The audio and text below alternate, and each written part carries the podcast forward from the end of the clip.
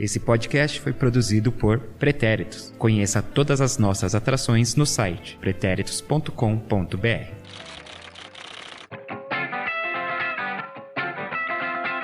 Salve, salve, meu mais que perfeito, minha mais que perfeita ouvinte! Estamos de volta com Sem Barreira, hein? Aê, nosso segundo episódio pós-Copa e agora a Copa já é passado. É isso, será? Não sei, claro que não, porque a Copa fundamental na linha do tempo da vida do futebol feminino. Então, coisas estão acontecendo que não aconteceriam se não tivesse tido a Copa do Mundo 2019. Au, au! Eu sou Eduardo Willi, arroba EduWilli29 no Instagram, EduWilli no Twitter. Estou com uma amígdala inflamada, então estou um pouco mais cometido, apesar desse latido que já vos soltei. Hoje, aqui do meu lado, ela, Eduarda Araújo, nosso orgulho. Ai, que fofo! Obrigada! Oi, gente, tô de volta. Marcelo Murata também está aqui presencialmente. Au, au! Cachorrão. Felipe Rocha também está aqui no meu campo de visão. E aí, galera, e essa cachorrada nesse programa de hoje, hein? É, a cachorrada reunida. E pelas interwebs está ele, João Victor Marx. Sou eu! Eu, acho, eu, eu me ouço com muito eco, é mó divertido, assim, vocês não têm noção. Eu me sinto um cronista de futebol. Eu, gol! Na minha, na minha cabeça é mais legal. É, hoje o pessoal tá. o pessoal tá no Brawl aí, muito louco. Teremos participação também de André Fonseca e do Alisson Rodrigues, mas por depoimentos. E hoje a lista aí de desfalques do nosso elenco é o Henrique Guimarães. Hoje ele não vai poder participar de nenhuma das maneiras possíveis, mas ele continuará aqui no Sem Barreira com a gente, tá? Não precisam é, fazer manifestações pedindo a volta de Guima Underline 89, o pai do bem. Depois do abaixo assinado do Fora Vadão, o Volta Henrique é realidade. E um abraço especial para você de Barcarena, cidade lá do Pará. Um grande abraço para você, Pará. Aí é o estado mais novo aí que apareceu na nossa, na nossa, nossa, na, é, terra da, que Da Joelma, Calypso. Muito bem, então aí você de Barcarena, Pará. Ela é de Belém, desculpa, me precipitei. Belém do ah, Pará. Tá. Bom, é do estado então. Isso. Muito bem, então um Onde grande nasceu abraço. Jesus. Onde nasceu Jesus, né? É que Deus é brasileiro, né? Então. Jesus é paraense. Grande Jesus, treinador do Flamengo aí, né? É, e aí, diga. Só o cheiro. Eu não quero comentar. tá bom, então tá. Um grande abraço então pra você de Barcarena, no Pará. E para você também de Leiria, Portugal. Você da cidade de Leiria. É Leiria? É Leiria ou Leiria? É, não tem outra maneira, eu acho que se falar. Leiria que também fica dentro de Leiria, em Portugal. Então, tá aí. Um grande abraço para você que fala a língua portuguesa e consegue nos compreender. Uh, vamos lá. Como ouvir o podcast no Spotify, em aplicativos de podcasts, também diretamente pelo site ou no Anchor, ou lá no pretéritos.com.br. Lá também tem todos os nossos outros podcasts. Tem o Twitter exclusivo do Sem Barreira, arroba pod Sem Barreira. A gente sempre tá postando ali, retweetando informações, né, sobre futebol feminino. Porque com a gente não tem essa não, a gente é todo mundo amigo aqui, então a gente divulga os outros portais também, os outros meios, né, de comunicação aí que aborda o futebol feminino, não tem essa de, ah, não, eles são nossos concorrentes e tem isso não. O pessoal vem com informação, a gente vai lá, retuita e é isso aí, tamo todo mundo junto. Também no Instagram, arroba Os Pretéritos e no Facebook também a nossa página Os Pretéritos. Participem! Foi um pedido, apesar de parecer uma ordem. Foi uma ordem, participem mesmo. Verbo imperativo, Pelo amor de Deus, né? gente, participa. Nunca pedi nada, meu, por favor. Nunca te meu. pedi, velho. Ô, ajuda aí a galera, Uma mano. participaçãozinha, um áudio aí, um oi. Ajudem a gente a chegar a 10 mil seguidores no Instagram pra colocar o link, aquele. arrasta pra cima, gente. É muito legal. Em busca do arrasta pra cima. Hashtag arrasta pra cima. Gente, vamos lá, vamos começar pelo começo, que a gente nem definiu que qual seria, mas eu acho que por ordem cronológica vamos fazer aí falar das manifestações, né, que tivemos aí, né, ao longo esses últimos mais ou menos 15 dias, né? Desde da última vez lá que a gente gravou no pós-Copa. Começando ali com o desabafo, né? Da Sofia Sena, né? Ex-jogadora do esporte, né? Uma Pela- vergonha, pela uma vergonha. reviravolta, né, que deu. E mas eu acho assim, antes então, da gente falar aqui, eu acho que o, o André falou super bem desse, desse ponto e, e de- coisas aí que a gente vai abordar aqui no programa. Então vamos começar já pelo áudio do André, que ele já vai falar dessas manifestações e de outros assuntos que a gente vai ter aqui pela frente do programa. E aí a gente comenta em cima disso. Fala galera do Sem Barreiras, saudades! Faz tempo aí, duas semanas aí, voltando. Agora sim, né, galera? Agora sim vamos voltar aí pra ficar, é, para falar muito de futebol feminino e vamos falar bastante aí de muito assunto legal aí. Eu espero estar participando muitas vezes aí com vocês e, claro, com os nossos ouvintes. Infelizmente, nesse episódio eu vou participar por depoimento porque eu tô no Rio a trabalho, mas em outras oportunidades espero estar presente nos estúdios ou enfim, via internet aí pra gente bater aquele papo legal. É o seguinte, nos últimos dias a gente tem observado aí, né, pelas redes sociais, enfim, uma série de jogadoras de futebol é, feminino que defenderam a seleção brasileira nessa Copa do Mundo e algumas ex-atletas que defenderam a seleção brasileira em outras Copas do Mundo, defendendo a modalidade e cobrando um pouquinho mais de estrutura e cobrando um pouquinho mais de organização por parte dos órgãos competentes, no caso a CBF, evidentemente. É, sobre isso, eu queria citar dois fatos aqui, rapidinho, é, sobre isso. Primeiro, eh, talvez que foi o estopim de todas essas manifestações de jogadores como Cristiane, como André Salves, enfim, é, outras jogadoras que eu não vou é, conseguir citar todas aqui, mas enfim, várias jogadoras citaram, que foi a entrevista que a jogadora Sofia Sena, a camisa número 7 do esporte, deu pra CBF TV logo após o jogo entre Esporte e Santos lá no estádio Eurico Murcio. O esporte foi goleado, o esporte não tem nenhum ponto no Campeonato Brasileiro da Série A. Muito bem, ela disse, entre outras, entre outras coisas, ela disse a seguinte frase: Elas convivem mais com a bola, a gente mal toca na bola. Ela disse isso é, logo depois de dizer que o esporte treina três vezes por semana apenas. Muito bem. A diretoria do esporte respondeu, disse que os treinos eh, são três vezes por semana quando o clube não tem jogos, compromissos oficiais, sendo que o esporte está no Campeonato Brasileiro da Série A, lembrando a todos vocês. E talvez o pior de tudo foi a posição do presidente Milton Bivar, a posição inclusive que foi o Lipe que me passou, então se o me dá licença para me citar. O Milton Bivar disse o seguinte: no caso da Sofia, a bichinha não tem reticências.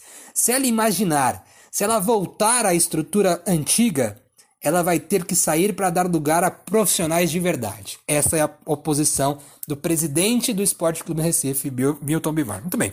Outro caso que eu quero citar para vocês, o Palmeiras mandou embora a técnica Ana Lúcia Gonçalves, né? Depois de nove jogos, nove vitórias no Campeonato Brasileiro da Série A2 e depois da técnica ter feito o seu time fazer 40 gols e não tomar nenhum. É, durante boa parte, enfim, da competição, tomou um agora da Chapecoense. Muito bem, o, o gerente de futebol feminino do Palmeiras, o Alberto Simão, levando em consideração primeiro que o Palmeiras tem um gerente de futebol feminino. Beleza.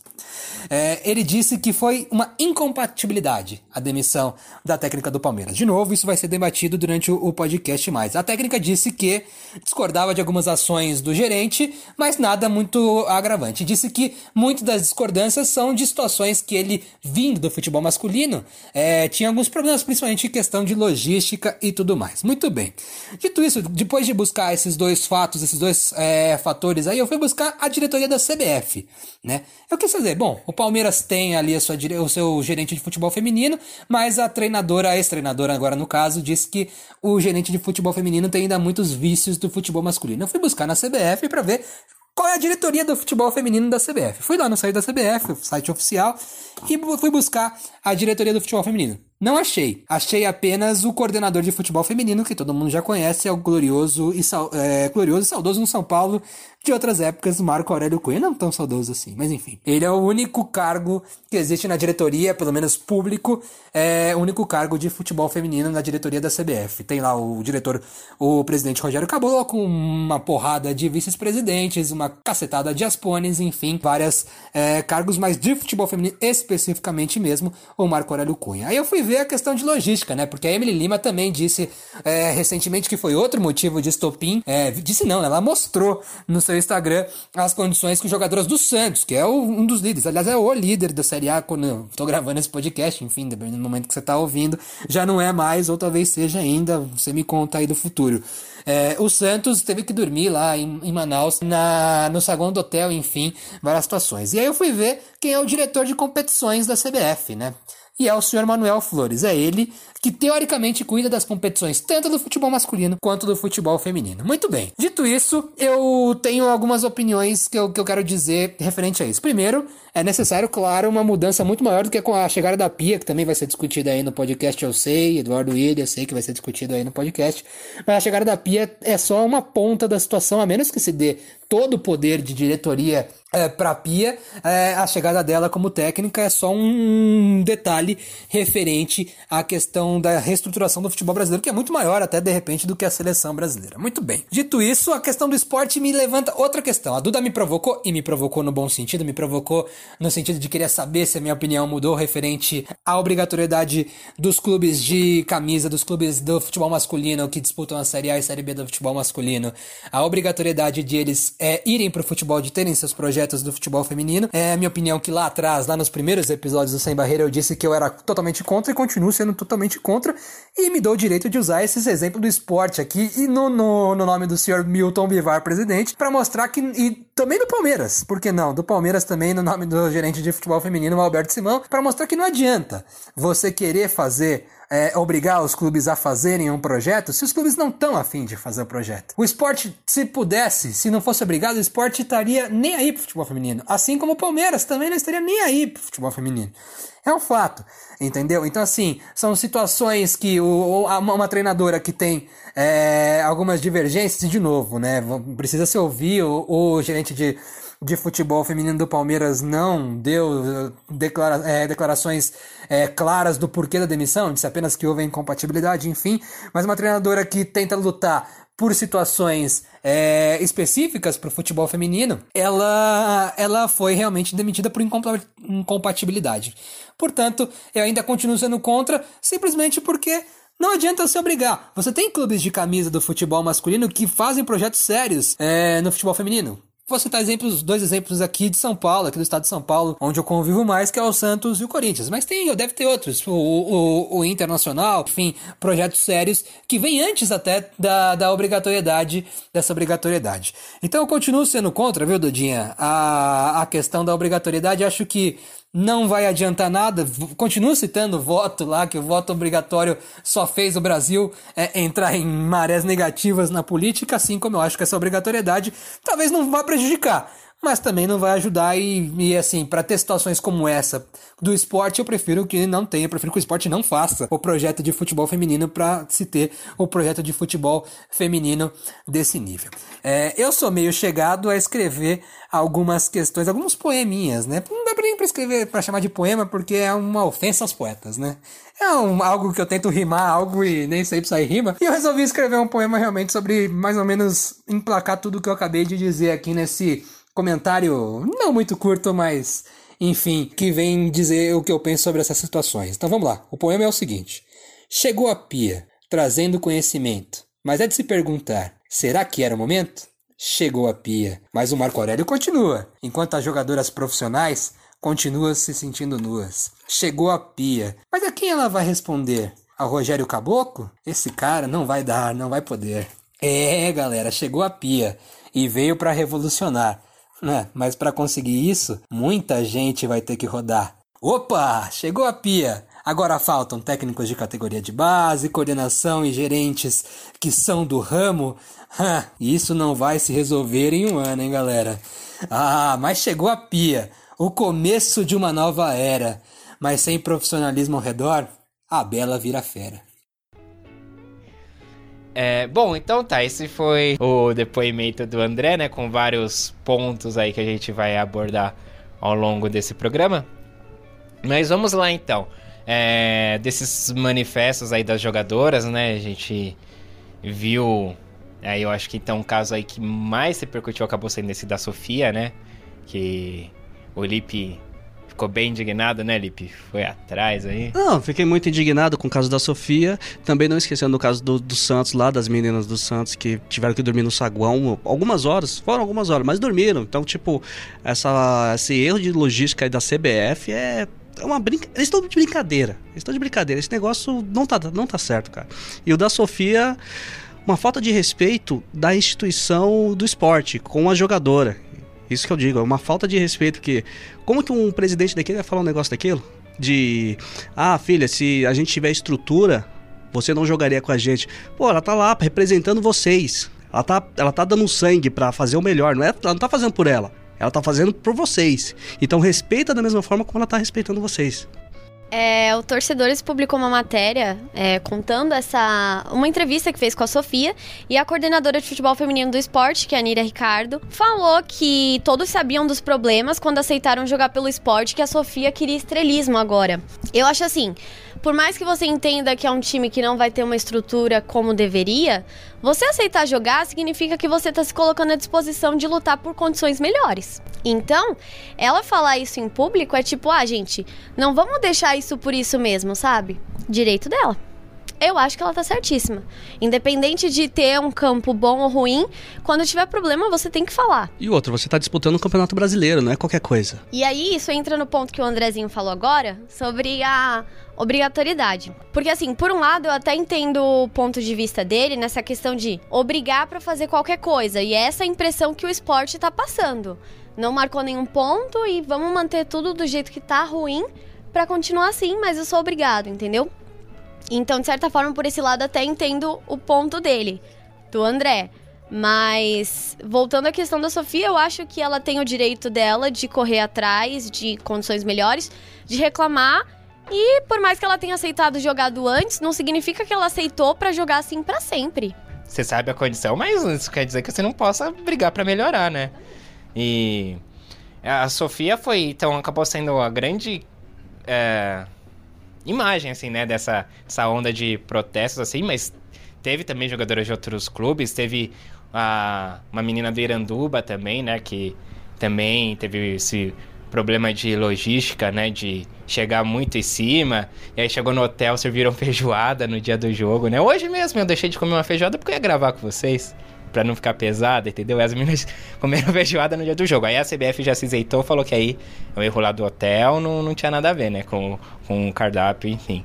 Então, vários outros protestos, né? É, o Corinthians que tinha vencido também o jogo no, nesse mesmo final de semana que o Santos venceu, acho que de 9 a 0, né? O esporte. E o Corinthians também venceu de 9 a 0. Agora me fugiu. Acho que é o Vitória da Bahia, o Vitória do Conde, de Vitória dos Condes. Eu acho que é, que é, é esse o nome do time, me perdoe se estiver errado. É um time da Bahia e a, uma das jogadoras lá também, quando saiu foi dar entrevista, ela falou: é. Não, não tem nem o que falar, né? A gente jogar contra elas, a gente sabia que, que elas são superiores pela estrutura que o Corinthians tem. E não adianta, não tem como bater de igual enquanto a gente não tiver é, também estrutura. É o São Francisco, São Francisco, obrigado, Dudinha. São Francisco. E, enfim, aí realmente é, é essa questão da, das estruturas estão sendo questionadas, né? E co sendo cobrado, porque é, é o que muitas meninas questionaram, né, nas, nas redes sociais também, tipo de, ah, nos cobram profissionalismo, mas não no, nos dão essa estrutura, né? E aí vem é, essa, essas jogadoras que já defenderam a seleção, que estavam no Mundial, né?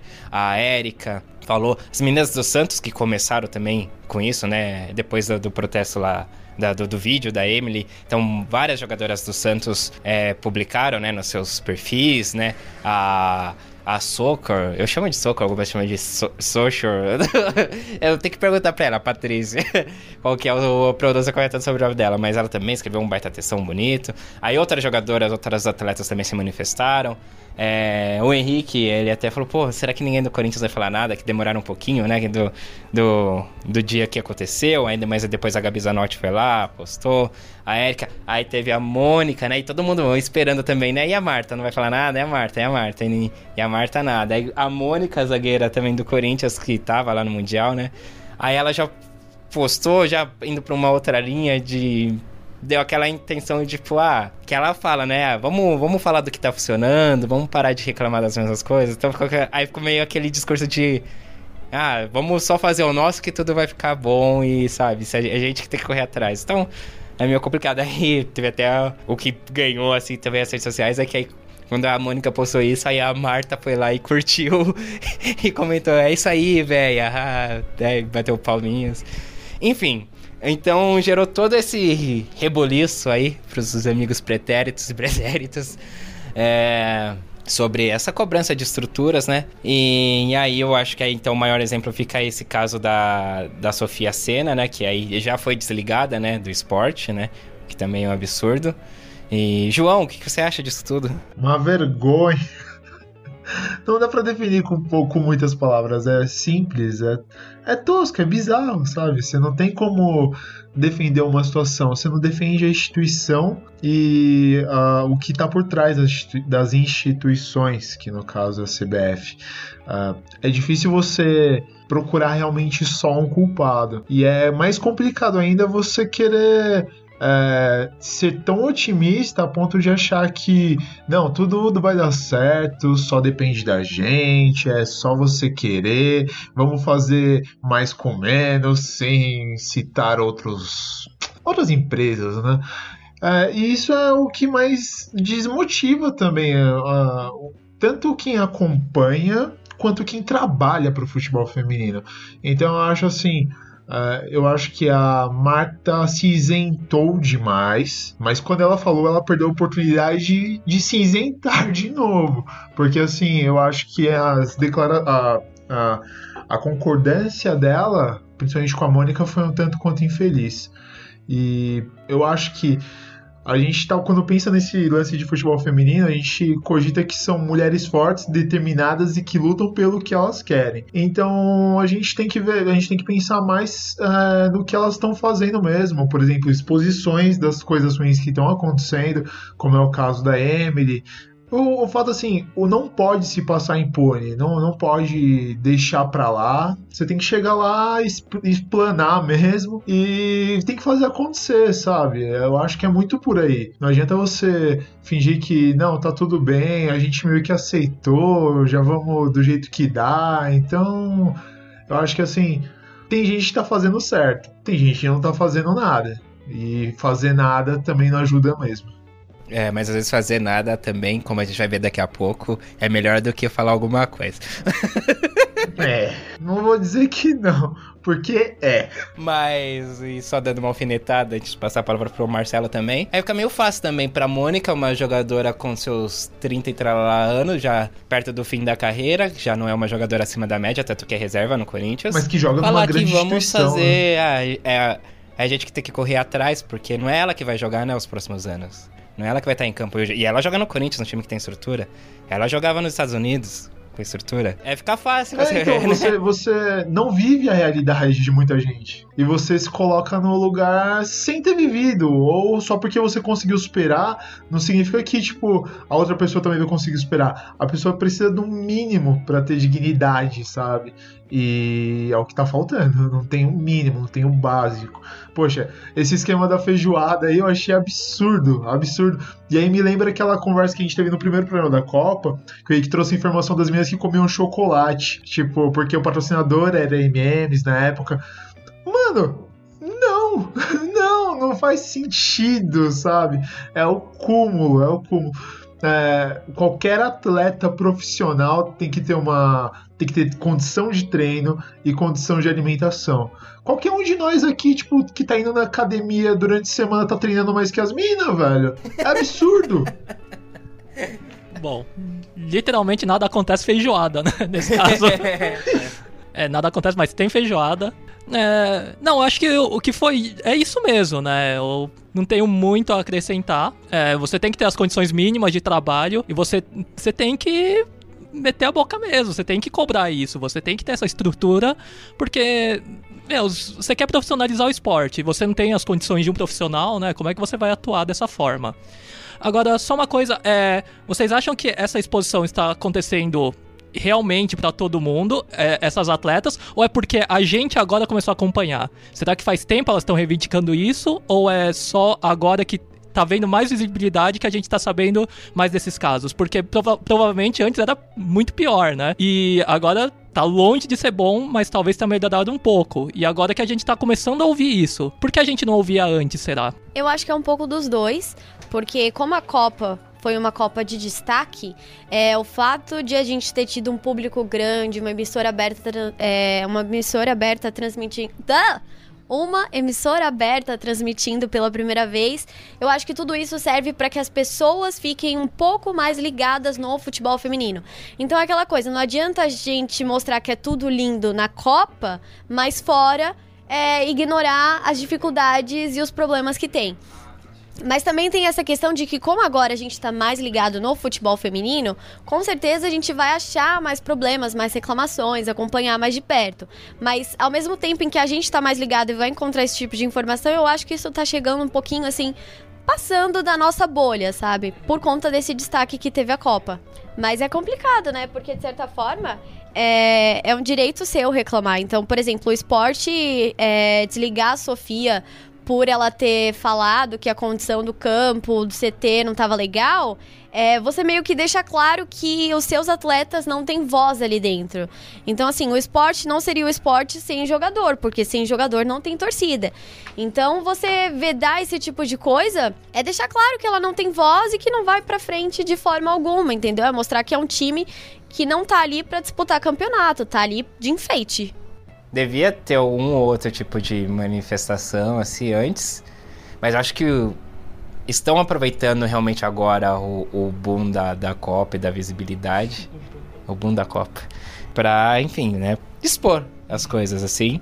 Porque é nessa coisa na esperança de que agora as agora, pessoas estão olhando, né? Agora finalmente começa a melhorar mesmo, né? É, então, tipo, antes, sei lá, eu acho que podia falar que já tá falando pra ninguém, né? Respondendo essa do, do Morata, eu tenho minha, minha teoria. É seguinte. Uh, tipo, realmente, como a gente está acompanhando mais, beleza, vai aparecer muitos feeds, muitas coisas relacionadas ao futebol feminino. Porém, acompanhando um pouquinho mais a fundo, como eu sempre acompanhei a, é, a Globoesporte.com, UOL, esses canais, deu para reparar que realmente na, no Globoesporte.com. Nas capas, assim. Né? Nas capas, tão, tá mostrando. Tipo, tivemos um jogo recente, eu posso falar do meu time, é, que temos um jogo recente aí do, do São Paulo, que foi. subiu agora para a Série A1. E tava onde? Tava lá na capa, na principal, lá, mostrando de, das demais. E não só uma, como eu posso dizer, tipo, se, só uma matéria. Não, uma, duas, três matérias e vai assim. Então, quer dizer, é, a Globo já percebeu que tem público, tem, tem, um, tem um investimento, então vai ter retorno. Então, legal. As demais estão acontecendo isso. Então, não é só porque a gente, nós aqui do Sem Barreiras, ou você é, que gosta de futebol feminino, está mostrando. Não. As mídias tradicionais estão percebendo que ali tem público e vai ter retorno. E, bom, pra gente andar o nosso. andar o nosso barco, deve estar tá errado isso, sei lá. Navegar nosso barco, não sei. Tocar nosso barco. Sobre o esporte e ser obrigado tal e e aí eu quero, né, democraticamente discordar de André Fonseca. Para me ajudar com isso, eu vou chamar aqui Felipe Rocha com as suas informações. Sim, você me jogou na fogueira. O esporte não é obrigado a nada.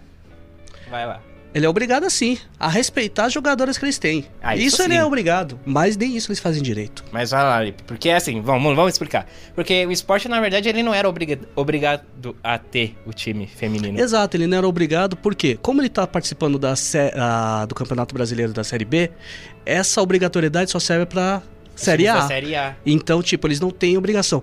Porém, entra, vem, agora vem a informação. Porém, o que aconteceu? A diretoria do esporte, ela não entregou a documentação necessária para a CBF no tempo adequado. Então, obrigatoriamente, né, eles tiveram que realmente montar um time. Eles, tipo, eles mataram um time que custava em torno de 40 mil. Peraí, mas a documentação que era para... Pra, para, tipo, não participar. Ah, pra simplesmente, tipo, tipo ó, gente... não vamos, estamos é. desistindo de participar do campeonato do feminino. do feminino. então vai abrir vaga. X. Eles perderam o prazo e como eles estavam tendo um gasto de 40 mil, essas informações, eles dispensaram o time principal e montaram um time com um catado ali, vamos dizer assim, com as jogadoras da, da região. Só que eles fizeram de qualquer jeito. Né? Mostraram de qualquer jeito, é um time encatado de jogadoras, uma treinadora só, não tem auxiliar, não tem isso, não tem aquilo. Tem, um, tem uma coordenadora, Nira Ricardo, né? Nira Ricardo, que só faz é pra gente ficar com mais raiva deles. Eu coloco isso por minha opinião pessoal, fiquei com mais raiva deles. E colocando que, realmente, eles só se, se tornaram obrigatórios por incompetência deles. Ponto.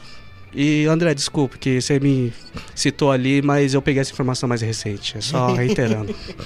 Mas eu acho assim que mesmo que o, o esporte tivesse na, na O masculino tivesse na, na série A1, na, na, na primeira divisão do brasileiro e do masculino, e fosse obrigado a ter o feminino. Eu acho que mesmo assim, eu acho que ainda não serve como como um parâmetro de tipo, ah, tá vendo como não pode ser obrigado? Olha o que o esporte tá fazendo. Porque eu acho assim, que a gente pode até trazer até pro próximo programa, da gente pegar os times que são obrigados e fazer um balanço. Quais desses times a, a maioria tá, tá. Desculpe a expressão, mas a maioria tá cagando ou a maioria, tipo, não, tá fazendo um, um trabalho minim, minimamente ok com as meninas? Porque você pegar um, dois times também que estão realmente nem aí e colocar isso tudo num. Ah, aí, ó, tá vendo? Obrigou, olha o que, que os times estão fazendo. Aí eu acho também, eu acho que é meio injusto, assim, sabe? Então, sei lá, a gente pode trazer isso para pro próximo programa, a gente dar uma pesquisada mais a fundo, né? Que também, até pra você que tá chegando no nosso podcast agora, uma das coisas que a gente fala no primeiro programa é que a gente tá aqui para aprender também sobre esse mundo, sobre o futebol feminino. Então a gente tá, a cada dia tá aprendendo, tá estudando mais. Então ninguém tem resposta né? A resposta definitiva de tudo. Então acho que ficar é esse levantamento para um próximo programa aí, né? Não sei se vocês quiserem acrescentar mais alguma coisa de obrigatoriedade, senão a gente passa para o próximo tema. Não, não, eu tô bolado e puto o suficiente para não querer acrescentar nada, senão eu vou querer agredir alguém.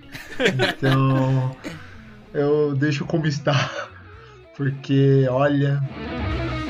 Muito bem, então saindo desse, desse, desse mundo aí da, da, das manifestações, né, dos apelos, Teve aí também um fato aí que o André comentou, né? Ele fez muito bem o comentário dele, né? Envolvendo todos os. Ele fala super bem. Fala, né? É minha cria. Mentira, ele já era bom antes. Só lapidei.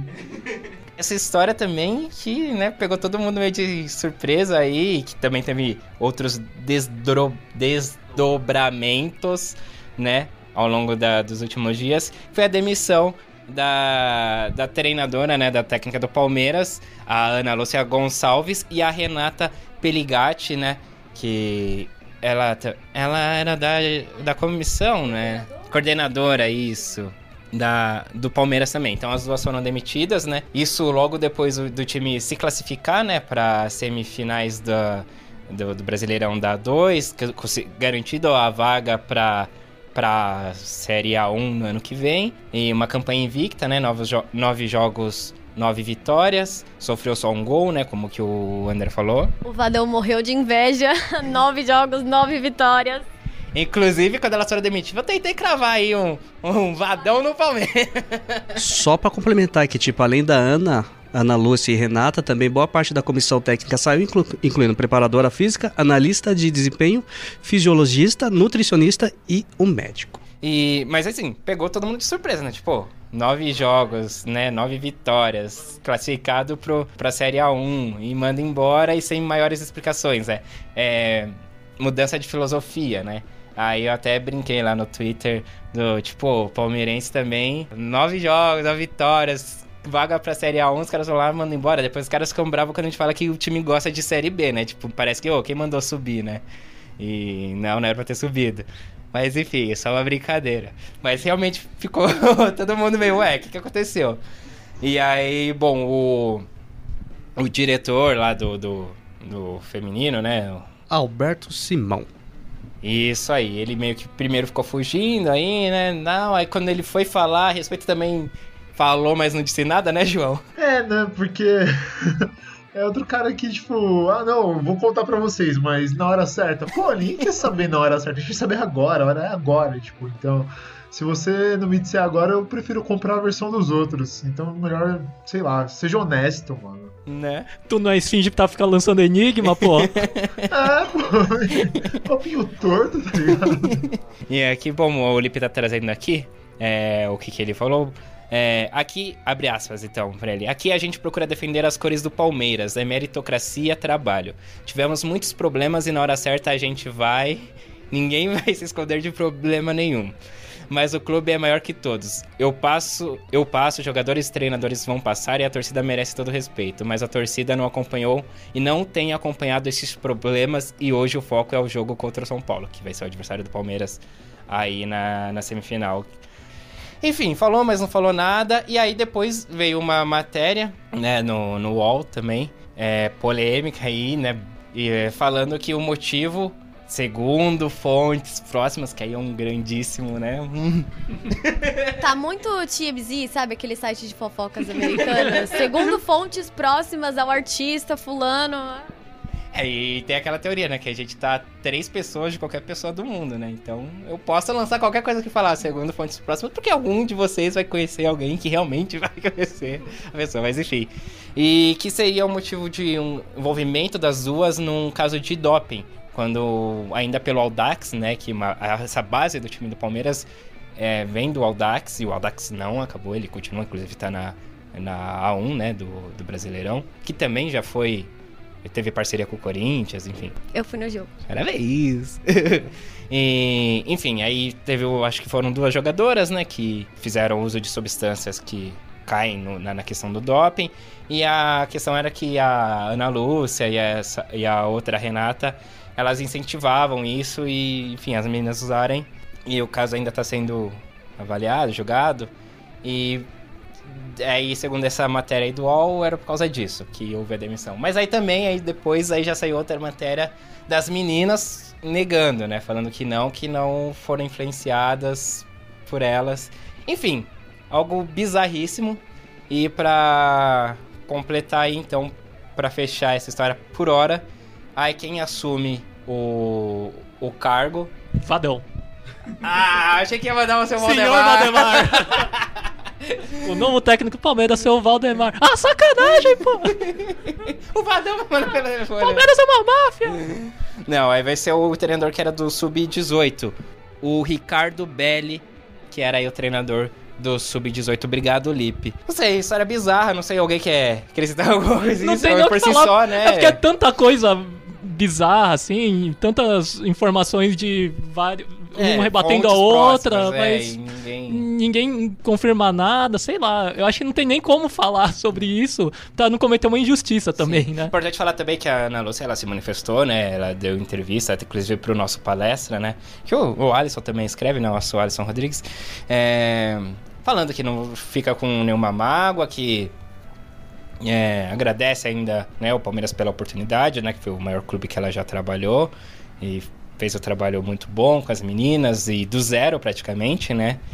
E não fica mágoa, assim. E aí até perguntaram, né? Que, porque teve uma coisa que eu vi também bastante no Twitter, o pessoal falando, pô, demitiram elas lá pra colocar o quê? Um homem e tal, não sei o quê, né?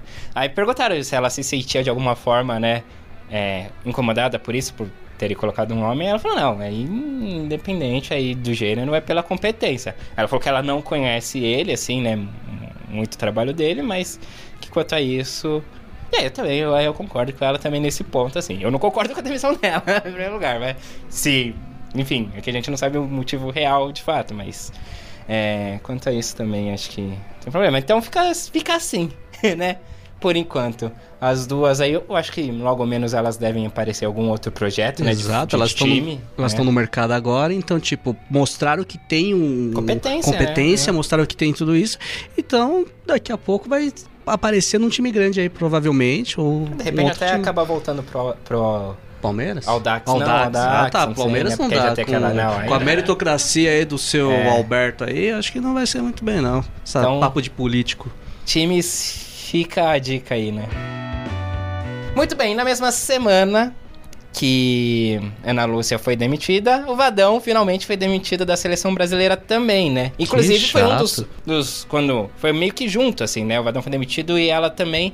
E aí teve até um. Tipo, será que então ela vai ser a nova treinadora da seleção? Será que ela foi demitida porque ela já tá em contato com a CBF?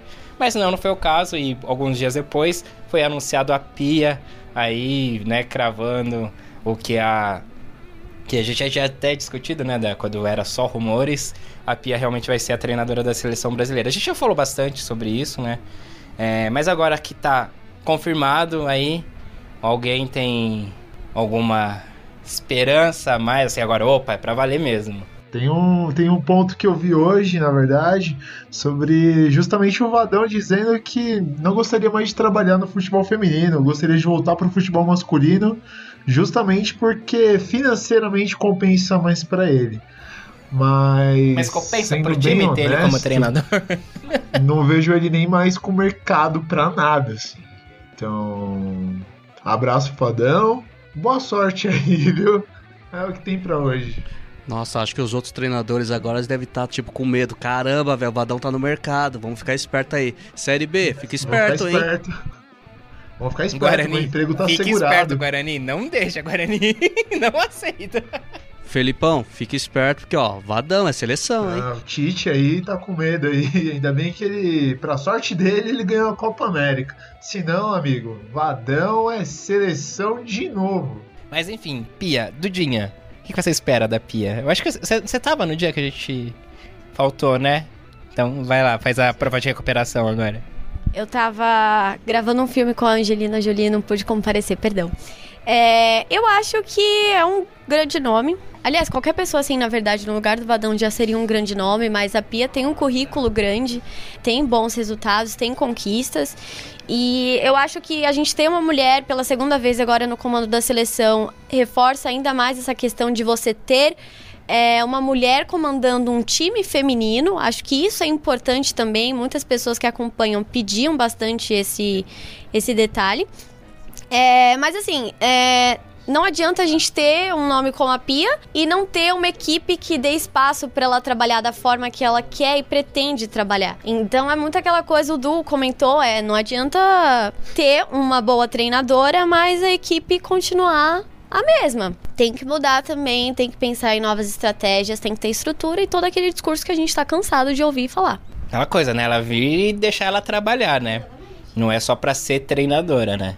E agora que a gente derrubou o Vadão, a gente quer derrubar o Marco Aurélio Cunha, é, né? É verdade, bem lembrado, porque ele continua. É, então, então o processo talvez não mude tanto. Talvez você não tenha, ela não tenha espaço suficiente que ela mereça para ter uma, algum tipo de renovação. Então, ela, a chance dela continuar refém é grande, entendeu? Por mais que ela tenha currículo, por mais que ela tenha conhecimento, ela pode não ter liberdade. Então, não, não dá nem para imaginar o que vai acontecer. Não, não, não, não, não, não dá para dizer que a Pia ela é uma péssima técnica justamente pelo trabalho que ela vem a fazer no Brasil com condições limitadas. O que pode acontecer, talvez ela tenha o nível do futebol brasileiro suba justamente com ela, e isso é legal. Mas depois espero que a, a CBF não tem escolhido ela justamente para mostrar não, agora a gente tem uma técnica de ponta e se não der resultado, é, vocês não podiam ter criticado o Vadão, sabe?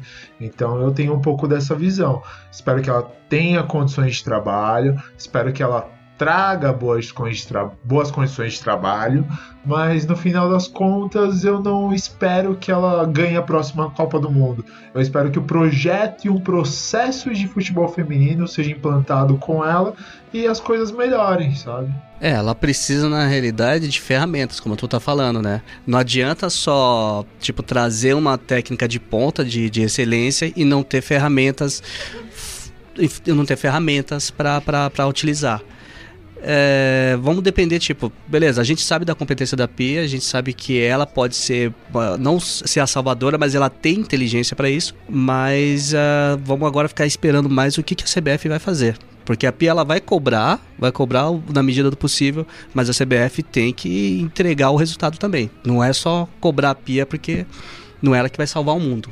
A Pia tem que vir igual é, é o modo carreira no, no FIFA, né? Você tem que ser treinador e manager ali.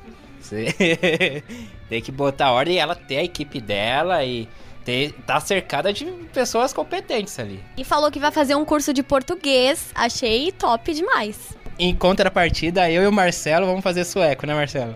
Já fala, já fala, já gasta, já gasta agora. É? aí, agora vocês pesquisam aí o que, que é. Isso é eco. Dança Amadeus Clatera Render. Thank É you. isso aí. É uma música em sueco. ok. Tudo bem, gente. Então, boa sorte pra Pia, né? E pra gente também. E vamos torcer pra que ela possa trabalhar e que o Marco Aurélio Cunha vá embora também. E reestruture todo, né? De, da principal pras bases também, né? Não adianta. Dinamitar, abraço, dinamite. também- Abraço aberto de Dinamite, que segue vivo. Até o fim desse programa ele está vivo. É bem lembrado aqui pelo Lipe aqui em off também, ele falou, né, do, da declaração lá do René Simões, né?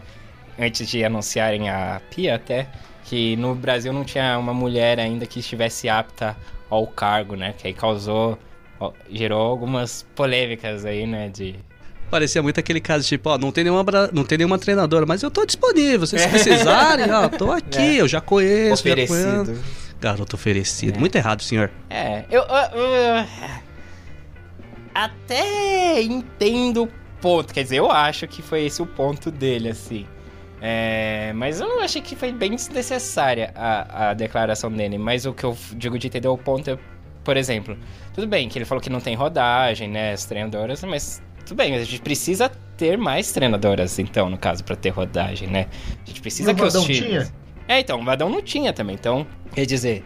Então, eu achei bem fora de contexto, assim, meio deslocada, assim, a, declara- a declaração dele. Pareceu ser uma A coisa... única coisa que eu penso sobre essa declaração é que eu acho que realmente não existe uma técnica brasileira, até técnico brasileiro, que tenha moral dentro da CBF pra, tipo, tacar o terror, sabe?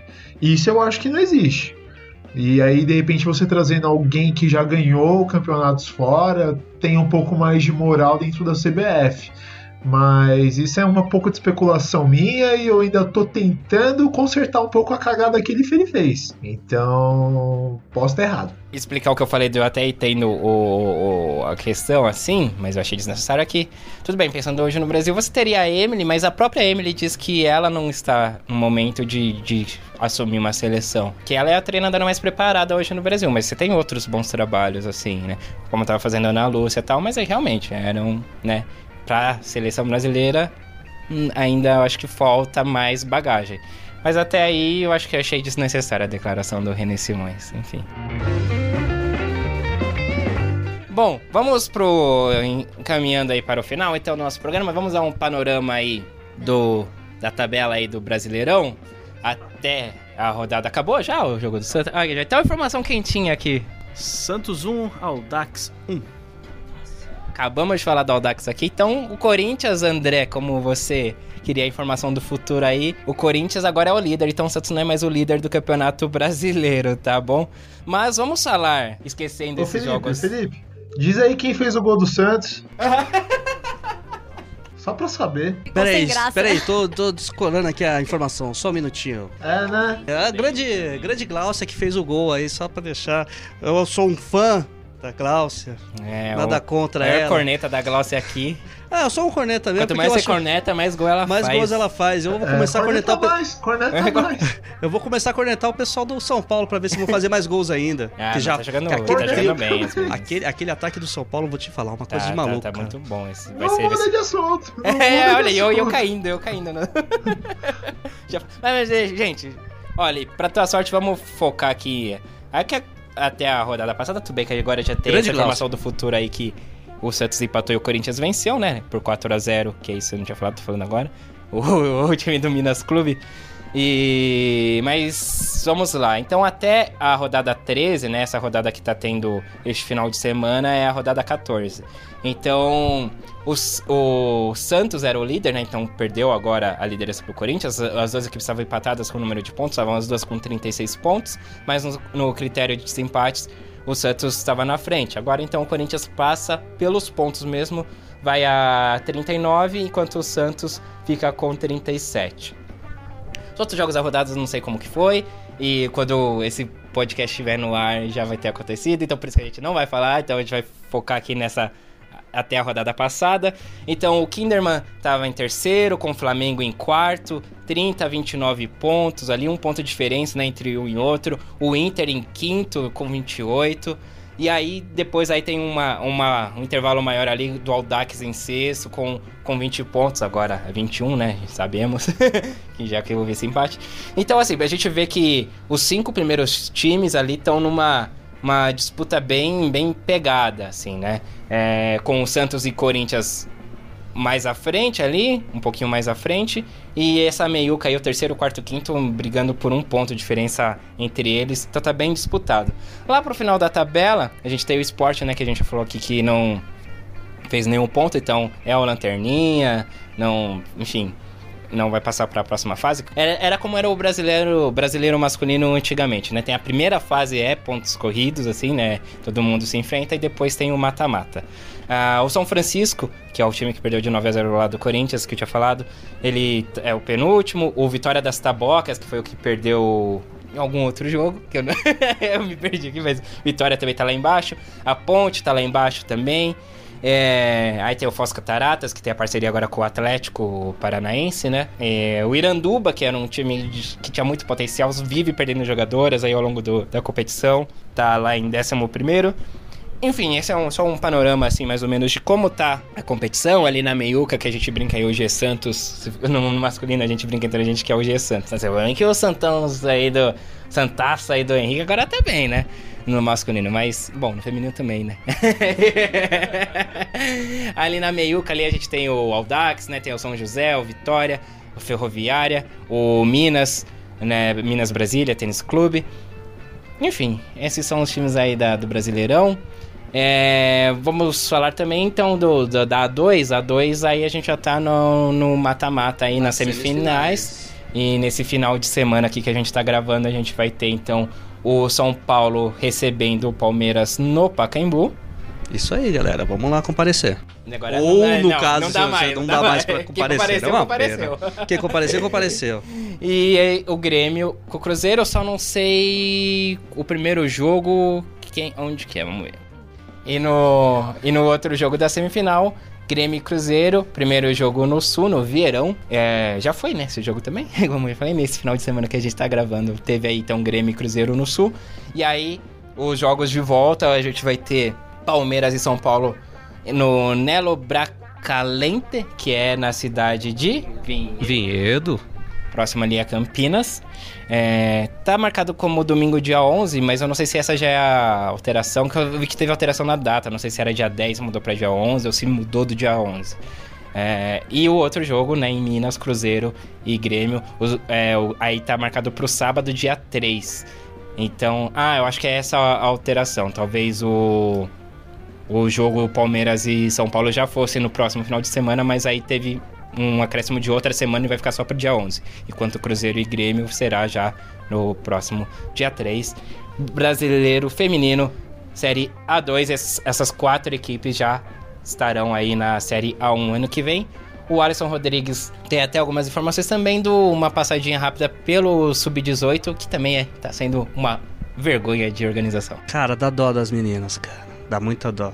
Tem imagens que você vê, tipo, meninas saindo é, carregadas com sacos de gelo nos pés. Nos dois nos dois pés e ver que, tipo, cara, isso é uma judiação. Elas são, são jovens, mas não são máquinas, cara. É, tem que respeitar também isso. Os preparadores físicos falam, não dá para fazer um negócio desse. Não dá, não dá. Isso é absurdo. Até, até um time aí, não, não, não lembro agora aqui também. A, a, o jogo acabou antes porque elas ficaram com sete em campos de, de, de tanta contusão que tinha. Não tinha mais jogadoras para Então, complicado.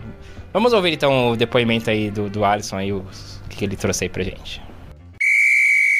Fala pessoal do Sem Barreira. Então, a gente está percebendo agora que estamos num momento afunilando, né? O Brasileirão A1 e A2. Portanto, teoricamente era para estarmos vibrantes, mas a questão é o seguinte: o calendário é muito pouco indo até o mês de julho. Por que, que a gente não vai para o molde dos pontos corridos? Temos cinco times já classificados à próxima fase, mas não garantido esse título. Então é uns problemas que a CBF tem que ajustar, tem como ajustar. A Série A2 tem quatro times de nível nacional e até pensamos em um clássico Palmeiras e São Paulo que fosse disputado em Morumbi e Allianz Parque. Mas acabei tendo uma observação que eu achei inteligente, que eu não me recordo, no Twitter, que diz que seria hipócritas se os clubes, tanto São Paulo quanto Palmeiras, aceitassem o Morumbi para ir e volta, pois acabaram não apoiando tanto time, principalmente o Palmeiras, com todo esse problema de relacionamento,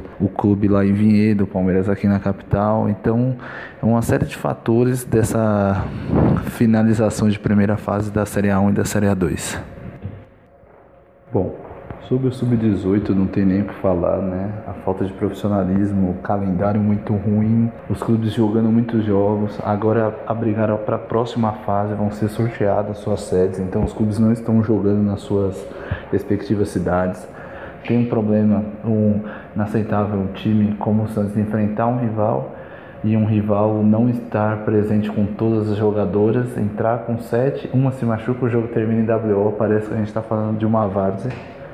E outro tipo de problema por conta disso são jogos fracos tecnicamente, goleadas homéricas por falta de apoio. O Iranduba passar mais de 30 horas numa viagem por erro de acomodação. Então a gente tá aí para isso, sem barreira tá aí para discutir coisas pontuais e coisas que o Brasil, na verdade, ele não está em reformulação, ele está em constante evolução, mas ainda muito atrasada.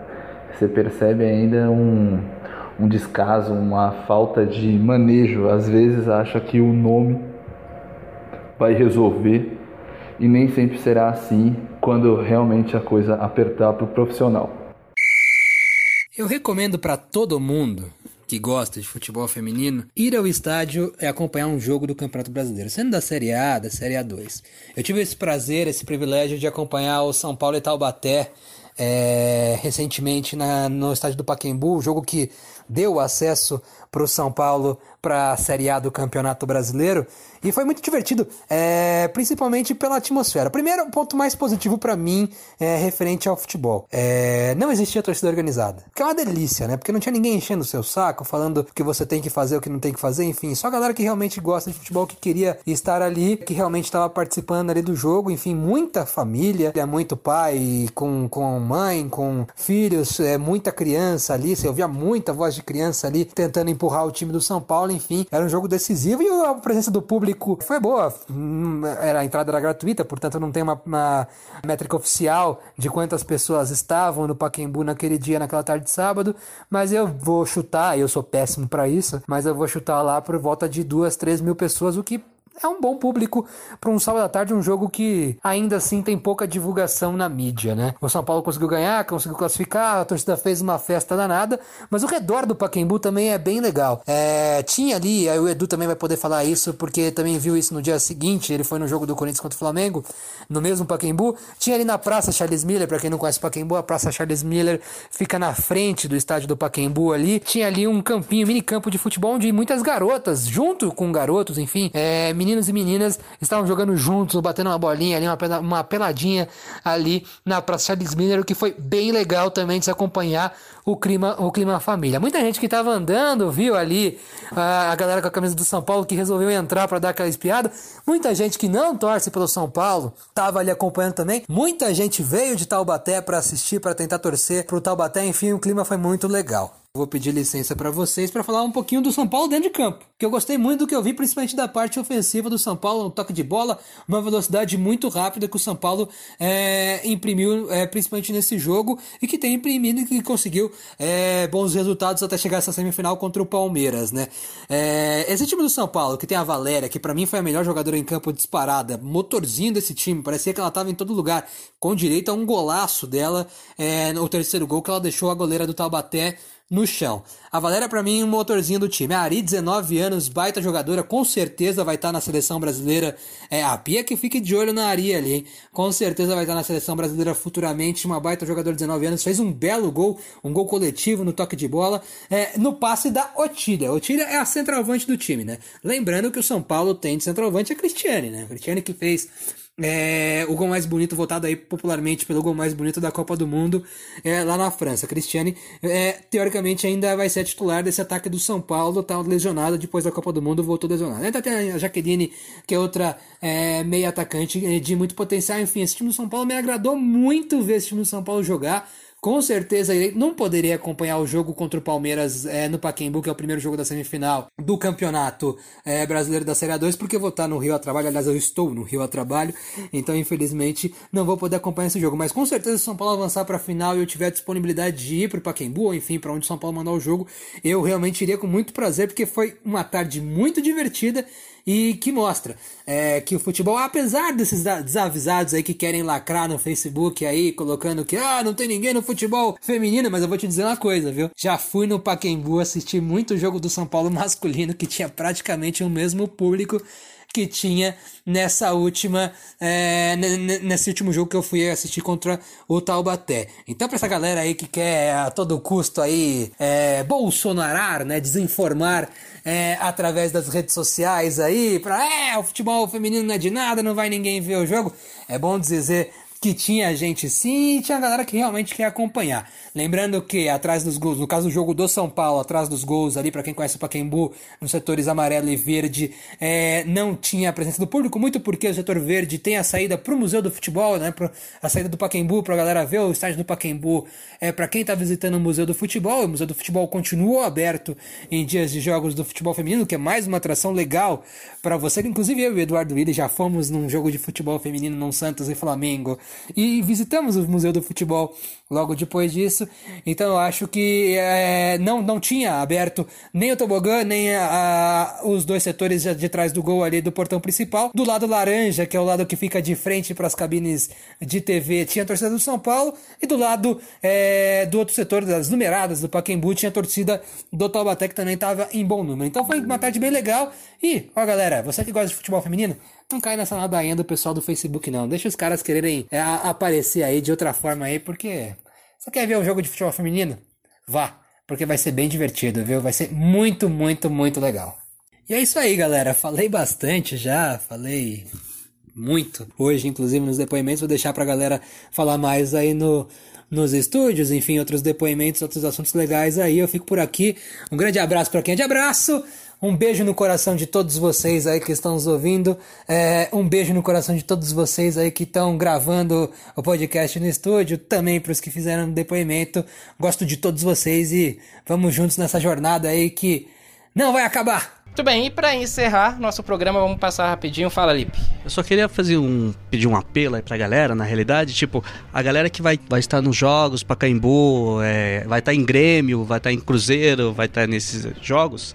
Tire uma foto, postem, coloquem nas redes sociais e mostre para aquela galera que não que não não acompanha que realmente tem público. Então, tipo, postem, façam isso, façam façam sua voz parecer, galera. Porque o futebol feminino tá aí e aproveita que esse é o bom. Depois da Copa, tem um bom. Daí da experiência que o André também falou, né? De no, no estádio tal, do, do ambiente e tal, como ele bem já falou. Só para dar também a minha visão do ambiente jogo de. Ambiente família, cara. Ambiente família. Só para dar então a visão de como foi, né? O Corinthians e Flamengo, né? No domingo, né? O André foi no sábado no São Paulo e Taubaté. Eu fui no domingo no Corinthians e. Flamengo ganhou? Flamengo. O Flamengo ganhou nesse jogo não? Não. Ficou só no cheirinho também? Que embaçado. Você não me provoca, Felipe. é, vai tomar um socão. Vai tomar um socão mesmo. Mas, enfim, também quando lá no domingo tinha esse campinho lá que o André comentou, né? Uns, uns gols montados ali na frente do Pacaembu. Aí tava. Aí só tinha, só tinha a mina jogando. É... Aí tinha duas com a camisa do São Paulo também, jogando ali. E aí, uma hora chegou um, um pai com uma criancinha, sei lá, devia ter uns 5 anos no máximo, assim, com a camisa do Flamengo, os dois com a camisa do Flamengo ali. Aí ela ficou olhando lá as outras meninas jogando e tal. E também não teve presença de torcida organizada, até porque tava ter, ia ter, né? É, Corinthians e Flamengo também pelo profissional masculino em Itaquera. Então aí a organizada não nem pintou lá, né? No... Nem faz falta. É. E teve um bom público. Deu 3.800 pessoas, né? Que é um bom público pro feminino. E também aí a título de informação, complementando aí a do André, é, para os desinformados e desinformadores, a arquibancada laranja estava fechada, né? Então era meio que pelo que consta, né, você não pode ocupar uma arquibancada Não pode? tá, não pode. Quando tá fechado, não pode ter gente. Não pode ocupar a arquibancada. Que louco, Então cara. por isso que nas fotos que mostraram a arquibancada laranja Mas não tinha bandeira gente. pode? Bandeira pode. ah, porque tanto- não é pessoa, é só bandeira, né? Então, de boa. É. Então aí colocaram Também o não bandeirão pode ser do otário, né? Mas tem gente consegue. Então tinha o bandeirão lá do respeito às minas, que geralmente fica no tobogã, quando a laranja tá liberada, porque o tobogã eu nunca vi aberto, né, nos jogos femininos. E, gente, também não precisa se abrir o estádio todo, porque você sabe que não vai ter o público pro estádio todo. Então, sabe, é, é querer causar onde, onde não precisa, né? Esse negócio de, ah, ah, não lotou o estádio. Você não vai abrir o estádio todo, sendo que não vai ter gente pra ocupar o estádio, todo.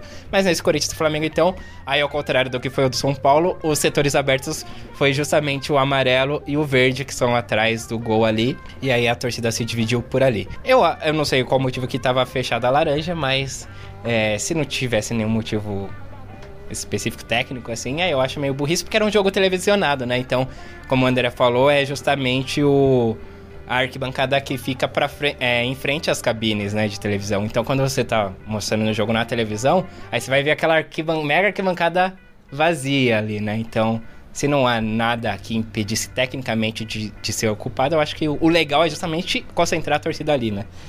E é isso, o ambiente é, não tem o que falar. É muito gostoso, é muito legal, muitas famílias, é, mulherada Saudade Em massa. Sim. E muito respeitoso. Inclusive, quando eu tava chegando ali no Pacaembu, que eu tava subindo ali a pé, é, eu vi umas três meninas, assim, perto de uma entrada que era uma entrada, não era de público, né? E eu- com uma roupa meio assim. É, calça esportiva, jaqueta meio esportiva, mas sem, sem time, assim, né? Mas aí uma delas tava com, uma, com um boné do Flamengo. Aí eu, eu falei, ó, pinta de jogadoras. Eu, falei, eu, fiquei pensando, né? Eu acho que são jogadoras, esperando alguém ali e tal, do Flamengo. E aí eu, e eu tava, né, com a camisa do Corinthians, né? Touca do Corinthians, tava todo montado, trabalhada no. Trabalhada no manto alvinegro. E aí eu passei assim, aí ela tava com o boné do Flamengo, olhou assim, eu olhei meio que deu um sorrisinho assim e continuei passando, né? Aí uma outra pegou e comentou assim. Ai, ele veio por causa do feminino, hein? Porque eu tava com a camisa do quê? Da Gabi Zanotti, aquela personalizei lá. Aí então a camisa era 10 Gabi Zanotti. Aí ela viu, né, quando eu passei. Ela falou, ah, é por causa do feminino. Aí eu escutei ela falar, eu já virei pra trás com um sorrisão assim. Aí a mina já meteu, tamo junto, sei o quê. Eu falei, opa, como é que é? Nós que voa, bruxão. e aí, pô, muito legal então o ambiente, tipo, sem palavras.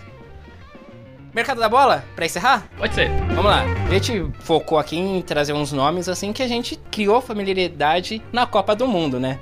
É, porque o mercado da bola é muito mais extenso do que a gente vai falar aqui, né? Em outras contra- contratações. Mas a gente vai pegar alguns nomes aí que estavam nas seleções da Copa e falar aí as contratações.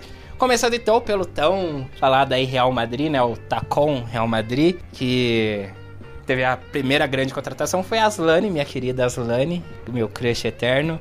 Que ela, ela, ela jogava na Suécia, né? Ela que é sueca. Ela jogava no Lin, Linkopings da. Que provavelmente não é assim que se fala, né? Só que aí tem aquele O que tem dois pontos, que dá trema em cima. É, Linkapins. Linkopings, é isso aí. Eu acho. Eu acho. Se pá. Ou não, né? Ou não. E a Aslane, então, foi pro Real Madrid. A nossa Thaísa, né, Lipe? Foi pro Real Madrid também. A sua volante, volante da sua seleção da Copa. Grande Thaís, saindo do Milan e indo pro Real Madrid. Isso, trocando a espero- Itália pela Espanha. Exato, vai ser um. Cara, tô, tô, tô empolgado com esse time do Real Madrid. Você só tem dois jogadores? Tem dois, mas tô empolgando, Não, tô empolgando. calma. E o elenco do. Tacon que subiu? Aí você tá É, desvalorizando. Eu não sei, eu Tem que espero. Olha, respeitar. eu espero que, tipo assim, pelo menos manter uma boa galera do elenco Eu mesmo, acho que faz isso, porque senão vai entrar aquela mesma coisa do, do esporte com o cara. É, que é aquela questão, tipo, Ah, agora que tem ah, estrutura. agora que tem estrutura, vamos tirar essa galera. Não, É, as, as minas subiram, se elas subiram, elas têm qualidade. Se tem Sim. qualidade, mantém ou prepara elas pra ter, para melhorar ainda, entendeu? Sim, aí Dá um eu- update a chegada delas. de jogadores assim vai acrescentar. Acrescenta, cara. Eu imagino, eu queria ser ensinado E pela acabar saindo Eu também queria da... ser ensinado pelas lãs. Cara, porra, velho. Quem acabar saindo do Tacon também, eu acho que vai encontrar espaço em outros clubes também, até pela exposição que tá dando, né? E um nome que está sendo ventilado aí no Real Madrid é a, Ka a Kathleen, né? A zagueira brasileira, né? Que tá no Bordeaux. Então, o jornal aqui é o AS da Espanha, ele já deu como certa, né? A contratação, mas ainda não teve anúncio nem da jogadora nem do Real Madrid. Então, da zagueira Kathleen aí de podendo chegar no time espanhol, trocando, se acontecer, trocando a França pela Espanha. É, também na Espanha, o Atlético de Madrid contratou a melhor goleira da Copa e da seleção do Alisson aí, também, né? A holandesa Van Verendal, aí que tá trocando o Arsenal da Inglaterra pelo Atlético de Madrid da Espanha. Na Itália, a Roma contratou a Andressa Alves, né? Fez todo aquele mistério a Andressa Alves, já anunciando logo de cara que não ia renovar com o Barcelona, mas segurou qual time que ela ia jogar. E aí depois foi revelado aí que é o Roma da Itália. Eu fiquei um pouco frustrado. Esperava mais aí pelo tempo de... que me levou para anunciar, mas tudo bem. É, no Corinthians, a Tamires, né? Lateral esquerda na nossa seleção, que na verdade ela tem jogado já há algum tempo de ponta, né? Na seleção que ela tá jogando de lateral. E aqui no Corinthians ela tá jogando como ponta esquerda aí pra delírio de João, né, João? Galera vai à loucura, rapaz. Eu já vi Tá Tamires louco, jogar ali. 4-2-4. Fazer um Faz, faz, faz chover, né? Faz chover, amigo. Nossa, dá até dó do time adversário. Mas não, não, tô, não tô mandando currículos pra seleção, já, já era. Você é assistente da, da Pia. É, não, tô satisfeito. Acho que ela vai trabalhar bem no 4-2-4, é a minha torcida. E a Tamires, ela tá trocando então a Dinamarca pelo Brasil. Aí ela que tava no Fortuna. tava no Fortuna da Dinamarca. É, aqui no Brasil também o Santos, né? É, acertou com a Solé James, que tá, também já tá jogando, já tá metendo os gols dela. Ela que tava no Lyon, time muito apelão da França. e ela só fazendo uma dupla de ataque aí com a Glaucia. com a Um Glaucia, Glaucia. exatamente. Dor de cabeça boa Fez um aí, gol né, hoje, pra, hein? pra Emily aí, né? É, fez um golaço hoje. É, Só faz golaço, Glaucia. Praticamente só golaço. Mas vamos lá. Seguindo aqui o Chelsea da, da Inglaterra. É, a Guru Haten, né? Haters gonna haten, né, Marcelo? É isso aí. É ela que é norueguesa, ela jogou também grande parte, se eu não me engano, toda a carreira dela. Ela tem 25 anos, se eu não me engano. E na Noruega, então, ela tá saindo aí do LSK da Noruega, indo então pro time aí inglês, né? Tá indo pro Chelsea. Na Alemanha, o Wolfs Wolfsburg, é, eles contrataram a Lindau, nossa Lindalva, né? A goleira. Contrato de um ano. É porque ela também ela já tem 36 anos É. e o Wolfsburg já tem a Schultz no gol, né? Sim, a alemã. Então eu acho que ela vai ser meio pra ou revezar, ficar no É que a chute ela teve uma contusão, né? Ah, é verdade. Aí.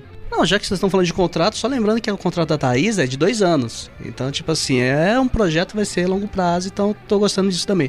Não é só um contratinho de um ano ou de seis meses, como alguns clubes fazem. É, é caso a, é caso a casa, né? Depende do jogador, como esse aí da Às Lindau. vezes até por causa de calendário, pra poder jogar em outro time também. Muito É. tempo parado. O calendário americano, se não me engano, é diferente também. É, pois é. Tem, é, tem, e tem umas coisas meio já saindo aqui do mercado um pouquinho mais já voltando. Por exemplo, na Austrália você pode jogar tanto a liga australiana quanto a americana. Você pode jogar em dois times diferentes. Isso é. Sim, fica, fica mais fácil, né? Tipo, é, no masculino, quem conhece vê que a Liga da China é um pouco assim. A, a Liga Russa também tem umas pausas estranhas. Então, é, talvez, assim, alguns lances de contrato de seis meses seja pensado por causa disso. Mas também, se não for, aí tá errado. Muito bem. É, então o Wolfsburg tem contratou a Lindau, goleira norueguesa. Ou ela não, sueca. Sueca. Desculpa. Lindalva. Lindalva, li- goleira sueca, trocando aí o Chelsea da Inglaterra indo pra Alemanha. No Lyon, fortíssimo Lyon aí, uma contratação que já estava sendo falada até mesmo antes da Copa, né? Logo depois da Champions League, que o Marcelo vai trazer a informação daqui a pouquinho. É, Nikita Paris trocou aí o Manchester City da Inglaterra pelo Lyon da França. E para encerrar o nosso mercado da bola aqui, o Barcelona contratou a Jennifer Hermoso, né, que joga o fino da bola ali naquela seleção da Espanha, ela que estava no Atlético de Madrid. E também ela, Caroline Graham Hansen, né? Ela que tá deixando o Wolfsburg da Alemanha para ir pro Barcelona também, ela que é norueguesa. Champions League, Marcelo, pra gente encerrar. Champions League, então, dia 7, 10 e 13 de agosto vão ter as partidas classificatórias. São 40 times em 10 grupos, cada um com 4 times. E aí eles jogam, ela, as equipes jogam entre si nesses três dias, né? As três partidas. E quem conseguir mais pontos classifica para a Champions League, são as 10 classificadas. Já tem duas, 22 já que já, já estão na Champions League feminina. Lembrando que a Champions League feminina também é diferente da masculina, porque já começa no mata-mata, começa numa 16 de final. São 32 equipes que já começam se matando ali. E aí tem o coefici coeficiente da UEFA, né? Que define quais, é, quais ligas vão ter é, as campeãs e as vices, né? Pra classificar já diretamente. E aí os restantes disputam essa vaga, esses 40 times aí que disputam em 10 grupos com 4 times. A Champions League mesmo começa dia 11 de setembro e tem partida dia 12. E a final é na Áustria, dia 24. É uma partida só. A Champions League completa, ela vai. Tem jogos de ida e volta, né? E só a final, que também é em estádio único. Que vai ser na Áustria? Viena. Espero estar lá. É, estar lá e ver ele voltar. Entendi a referência. então vamos ficar de olho na Champions League também. E... Lyon, será que vai ser penta? Será? Todo mundo tenta, mas só o Lyon é penta. Aí só um detalhe, a Engen é do Wolfsburg. E o Wolfsburg caiu quatro vezes por causa do Lyon. Como assim caiu? Ah, caiu na perdeu, Champions. É, ah, na Champions. Caramba. Perdeu as quatro últimas vezes por causa do Lyon. Ah. Foi eliminado pelo Lyon, inclusive das finais. Difícil, embaçado esse Lyon aí. Embaçadíssimo. Fome de Lyon. E João Victor Marques. Eu. Até o próximo programa. Próximo programa é. sei lá, né? Quando vai ser? Ah, hum, daqui uns 15 dias, dia 10, vai, vamos. Sei lá, não sei. Vamos arredondar, né? Não lembro, vamos arredondar. Daqui uns 14 dias. Só é, pra quem. Agora o programa vai ser assim, mais ou menos quinzenal. Se pá quinzenal. Se pá quinzenal. Pra cima ou pra baixo, vocês vão descobrir na hora. Você assina a notificação aí, se inscreve aí embaixo, aí em cima, dá like, sei lá, mano. Tipo, mas. Não percam. Porque vai ter próximo programa. Vocês acharam que a gente não ia voltar, mas a gente voltou e a gente tá aí. E vai indo, e quando você menos imaginar, a gente tá em todo lugar. Ou não. Ô, Július, né? Tchau, Janjão, até a próxima. Au revoir, rapaziada. Divirtam-se, descansem, ouçam e é isso. Sei lá o que dizer, viu? Tô ouvindo um eco ainda na minha cabeça, mó divertido. Tá dando barato, velho. Tá, nossa, uma loucura. Marcelo Murata, até o próximo. Até mais. Felipe Rocha, até o próximo Sem Barreira. Abraço pra quem é de abraço e até o próximo Sem Barreira. Eduarda Araújo, Duda Araújo. Tchau, galerinha. Até a próxima. Se cuidem. Tchau, pessoal. Eu sou o Eduardo Willi também vou ficando por aqui. Até o próximo Sem Barreiras. Se inscreve aí no nosso, no nosso podcast, assine, enfim. E participem, mandem mensagens pra gente, áudios, o que vocês quiserem aí. Vamos interagir. Manda áudio que a gente toca no programa, manda mensagem que a gente lê aí. Só Mas- falta a participação. Ouvinte, faz o espaço do ouvinte. Igual tinha no gibi da turma da Mônica Cartinhas do leitor. E, inclusive, Manda sua cartinha. inclusive, a gente quer colaboradores aí, né, pra... Se a nossa ideia é, é continuar a cobertura, Vagas abertas, mandem os currículos. A gente vai fazer um processo seletivo aqui, tá bom? Lembrando que quem entrar vai pagar o próprio salário. é, isso é bom deixar claro. É deixar claro já uma, já adianto isso pra você não ser enganado. A gente nunca engana ninguém, né? Vamos, vamos ser honestos. É isso, gente. É, até a próxima, então. Um abraço. Tchau, tchau. Uh, quero meu prêmio do bolão! Ah, é mesmo? Encerramos Beijo, por aqui. Mel. Também.